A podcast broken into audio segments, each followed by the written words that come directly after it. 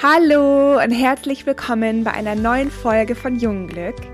Ein Podcast, bei dem es um Nachhaltigkeit, soziale Verantwortung, eine schöne Haut und einen gesunden Lebensstil geht.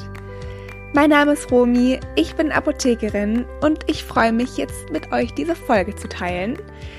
Heute gibt es mal wieder eine Folge zu einem ganz bestimmten Hautthema, das viel mehr Menschen betrifft, als ich dachte. Und zwar geht es heute um Psoriasis, was den meisten wahrscheinlich als Schuppenflechte bekannt ist. Und ich werde heute in der Folge darauf eingehen, was man überhaupt darunter versteht, was der Auslöser ist, wie sich die Schuppenflechte auf der Haut äußert, welche Pflege helfen kann und was es noch für extra Tipps gibt. Also, wenn euch das Thema interessiert, dann wünsche ich euch ganz viel Spaß beim Zuhören und freue mich total, wenn ihr eine positive Bewertung dalasst und auch sehr, sehr doll, wenn ihr den Podcast weiterempfehlt. Bevor ich jetzt so richtig in die Folge starte, möchte ich am Anfang sagen, dass es ganz, ganz wichtig ist, dass wir dieses Thema überhaupt ansprechen, weil die meisten Betroffenen echt ganz stark darunter leiden. Die wollen meistens einfach gar nicht mehr rausgehen, wollen sich nicht mehr zeigen. Und die psychische Komponente ist eine ganz, ganz entscheidende Rolle bei dieser Erkrankung. Und da ist es einfach ganz toll, wenn jeder darüber Bescheid weiß, es gesellschaftlich akzeptiert ist und die Betroffenen nicht komisch angeschaut werden, wenn sie unter dieser Erkrankung leiden. Also die Schuppenflechte ist eine entzündliche, aber nicht ansteckende Erkrankung. Und meistens betrifft es die Haut, kann aber auch andere Organe betreffen. Es handelt sich um eine Autoimmunerkrankung, die mit stark geröteten, entzündeten Stellen einhergeht, die sehr, sehr stark abgegrenzt sind, auf denen sich silbrig weiße Schuppen bilden. Und das Ganze tritt vor allem an Ellbogen, an Knie, kann am Rücken vorkommen. Der Bauch ist auch teilweise betroffen, kann aber auch auf die Kopfhaut gehen, kann auch die Nägel betreffen. Also das ist wirklich super individuell. Und bei dieser Autoimmunerkrankung ist es so, dass das Immunsystem die eigenen Zellen angreift und dadurch kommt es zu einer ganz stark vermehrten Zellproduktion. Ich versuche das immer so ganz einfach zu erklären und nicht irgendwelche Fachbegriffe aneinander zu reihen, dass man nur noch verwirrter ist. Und ich habe euch in den Show Notes einen Blogpost dazu verlinkt, damit ihr das alles nochmal in Ruhe nachlesen könnt, falls ihr mir jetzt nicht so ganz folgen könnt, beziehungsweise falls ihr das ganz gerne nochmal schwarz auf weiß habt. Also der Hauptakteur sozusagen ist auf jeden Fall das Immunsystem.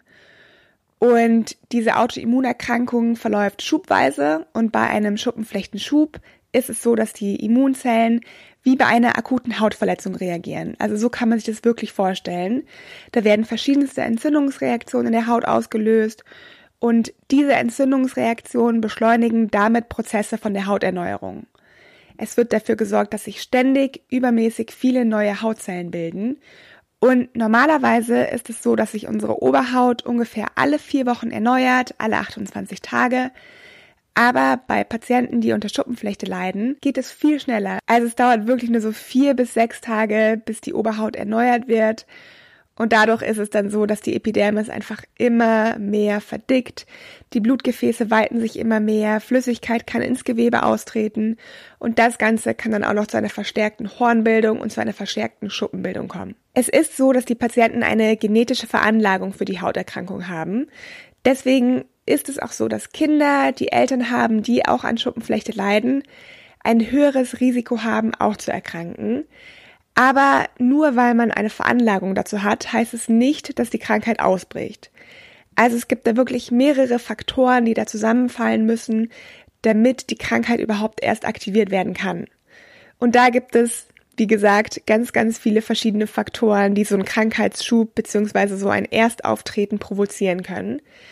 Ein ganz, ganz wichtiger Punkt sind auch hier mal wieder die hormonellen Umstellungen. Ganz oft ist es so, dass die Schuppenflechte zum allerersten Mal auftritt, wenn unser hormonelles Gleichgewicht gestört ist. Also zum Beispiel in der Pubertät, in der Schwangerschaft, in den Wechseljahren oder auch bei psychischem Stress, der bei der Psoriasis ein ganz, ganz wichtiger Faktor ist.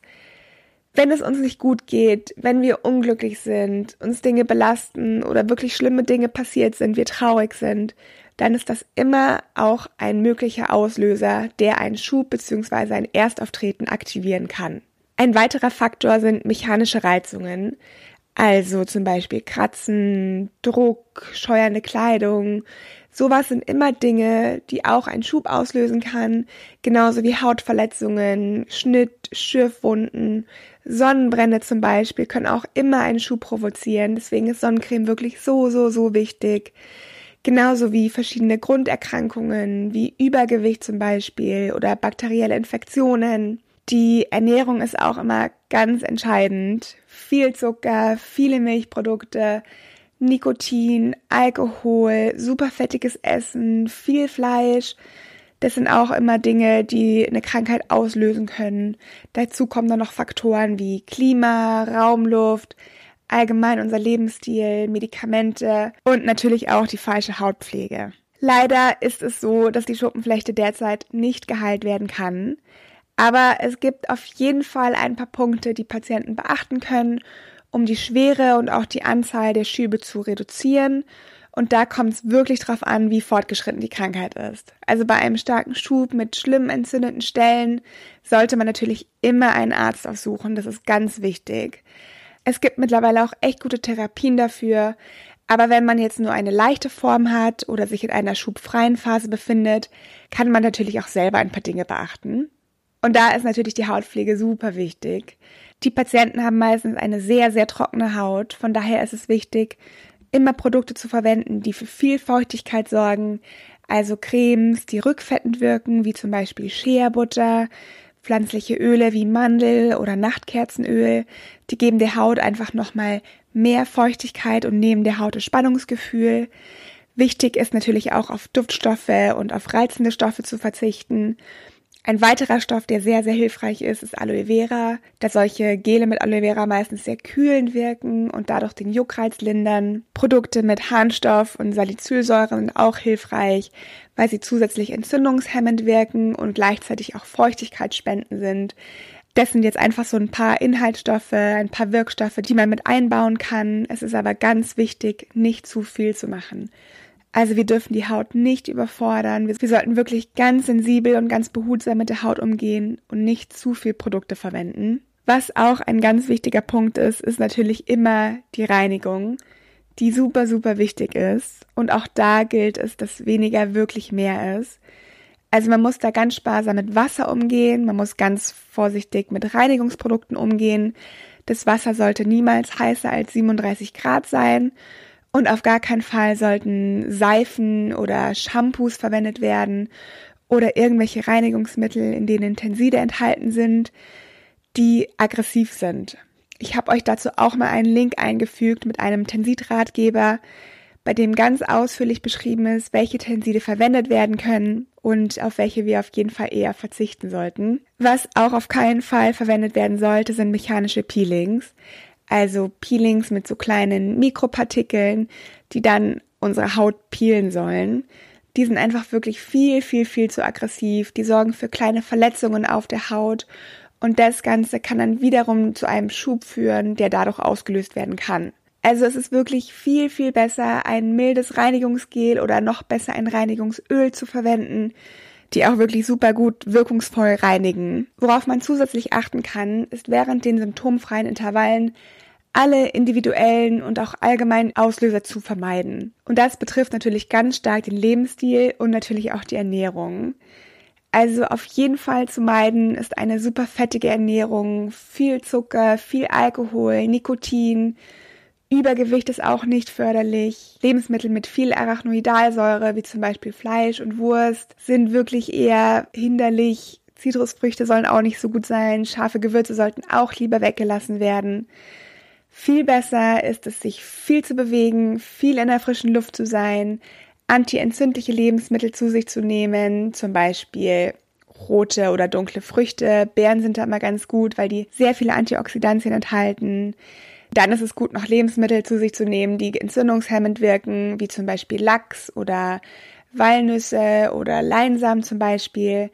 Die enthalten alle super viel Omega-3-Fettsäuren, die einfach nochmal wirklich gegen die Entzündung arbeiten. Ein weiterer Punkt, der sehr, sehr hilfreich sein kann, ist es Zink zu sich zu nehmen. Und zwar in ganz hochdosierter Form, in Form von Kapseln oder Tabletten zum Beispiel weil Zink auch einfach nochmal sehr, sehr gut entzündungshemmend wirkt und bei einem Schub beziehungsweise bei einem schubfreien Intervall natürlich auch vorsorgen bzw. helfen kann. Was aber natürlich das Allerwichtigste ist, dass sich die Betroffenen überhaupt nicht unwohl fühlen müssen oder sich für ihr Hautbild schämen müssen. Es ist ein Hautzustand bzw. eine Hauterkrankung, die überhaupt gar nichts über einen Menschen aussagt und auch wieder besser wird. Hautkrankheiten, Narben, Falten oder was auch immer, das sind alle keine störenden Makel, sondern ein Teil von uns. Und es gibt so viel mehr, was uns ausmacht. Und ganz bestimmt nicht eine Hauterkrankung oder irgendein Zustand von unserer Haut. Und ich hoffe, dass ich jetzt mit der Folge einfach so ein bisschen aufklären konnte, dass auch diese Erkrankung mehr zum Thema gemacht wird, beziehungsweise mehr in unseren Köpfen ist und die Betroffenen sich nicht mehr schämen müssen und sich nicht mehr unwohl fühlen müssen, beziehungsweise sich nicht mehr trauen, auf die Straße gehen zu müssen. Wenn ihr irgendwelche Fragen dazu habt, dann schreibt uns super gern eine Mail oder lasst uns einen Kommentar bei Instagram da.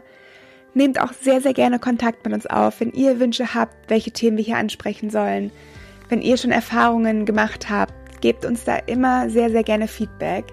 Schaut auch auf unserer Homepage vorbei. Ihr findet alles dazu unten in den Show Notes. Lasst uns auch, wie gesagt, sehr, sehr gerne eine Bewertung da. Dann können wir einfach noch mehr Menschen erreichen und können mit unserem Podcast mehr aufklären und mehr helfen. Und ich würde mich auch riesig über Feedback freuen, wie euch die Folge gefallen hat was ihr mitnehmen konntet und freue mich auf nächste Woche. Schönes Wochenende. Tschüss.